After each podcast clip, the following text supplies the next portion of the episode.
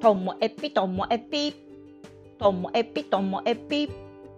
面白から真面目までサクッと聞ける独り言ラジオともえぴこんにちは皆さん。え引き続きましてボードゲームのお話なんですけどね、まあ、そうやってこう親子で始めましてそして家でもボードゲームを購入するようになったんですけどもでもまあ息子も大きくなってくると今度はですね息子は息子で楽しいこと。それこそね息子はなんかあのカードゲーム割とやってたんでそれを友達とやるようになったりしたりしたら私とボードゲーム会に行くのも毎回ではなくなって逆に私は毎回行くけど 息子は2回か3回に1回みたいになっちゃって、まあ、それでもねあの一緒に楽しんできました。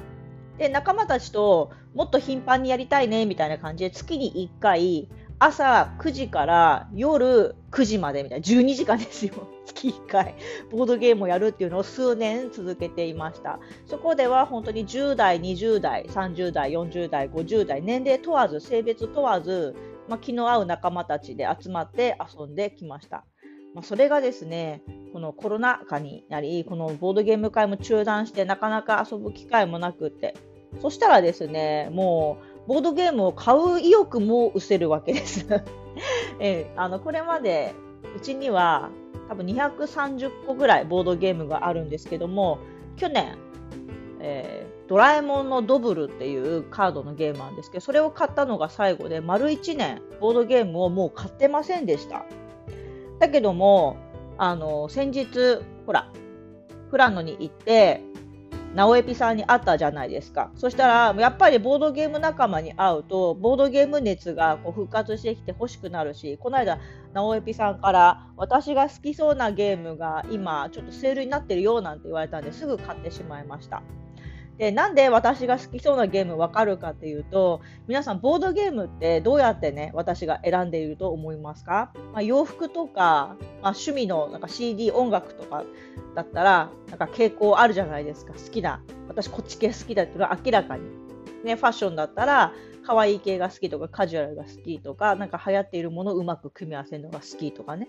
音楽だったらロックが好き、ポップが好き、日本人のが好き、洋楽が好きとかあるように、ボードゲームはですね、例えば要素っていっぱいありますよね。重たいゲーム、軽いゲーム、サクッと終わるのか、もう3時間、4時間かかるのかとか、あともうストーリー性があるものなのか、もうカードでやっていくものなのかとか、なんか、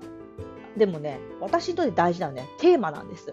そのボードゲームが何をテーマにしてるかっていうテーマ買いしちゃうんですよね。もう面白さとか関係ない。よくレビュー見て、これ面白そうとか、発売する段階で、こう、記事を読んだだけで、あ、これ面白そうって予約する場合もあるんですが、私は断然テーマです。私のこう3大テーマがありまして、1つ目はですね、もうロンドン。ロンドンものはめちゃめちゃ買っちゃうんです。まあ、それこそロンドンっていうゲームもあるんですけれどもね、さっきあの前回説明しました、えー、スコットランドヤードもロンドンが舞台になっています。あとね、ホワイトチャペルって言って、えー、切り裂きジャックの話なんですけど、これもロンドンがテーマになっていて、あとですね、ポートベローマーケットっていうロンドンの、あの飲みの市みたいのがあるんですけどね、そこがテーマになっているのもあったり、あとですね、ワトソンホームズって言って、シャーロック・ホームズの話とか、キー・トゥ・ザ・スキー・ロンドンっていうゲームもあったり、とにかくね、もうロンドンがテーマだよって言ったら買っちゃうんです。で今回はロンドンではありませんでした。あともう一つ、二つ目のテーマ好きなのは私、紅茶が好きなんです。だからね、紅茶がテーマになってるのも買っちゃいますよ。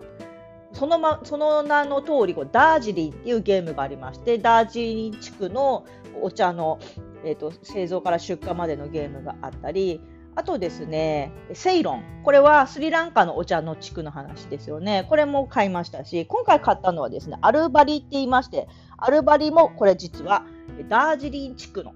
こうあの紅茶の製造のお話なんですよね。もう紅茶買っちゃいますよ。でね、もう最高だったのはこうダージリンっていうゲームをダージリンを飲みながらやった。これ最高です。セイロンの時にもスリランカのお茶をね飲みながらやりましたからね。このアルバリもね、ダージリン飲みながらやりたいななんて思っております。で、もう一個ね、好きなのがね、まあ、これはちょっと意味が広くなっちゃうんですけど、文明系がたまらなく好きなんですよ。例えば、マチュピチュとかね、最高ですね。マチュピチュのあのこうアップダウンあるあの土地の中で自分たちがいろいろ切り開いて製造してあとなんかちょっとちょっとね怖いんですけど生贄を捧げるとかね昔の文明の話なんでねそういうのがあったりあとツォルキン？マヤ文明の話ですね。あれも楽しかったなと思います。あのそれ系のうんと文明のやつはねトーレスとかティカルとかねあの文明系買っちゃいますね。ということで私はロンドンお茶文明。もうこれはね押さえておきたいなと思ってます。まあ、他にもねいろいろあるんですけれどもいやもう時間経っちゃいました。もうボードゲームだったら永遠に喋り続けられるんじゃないですかね、私。ということで今日も最後までお聴きいただきましてありがとうございました。さようなら。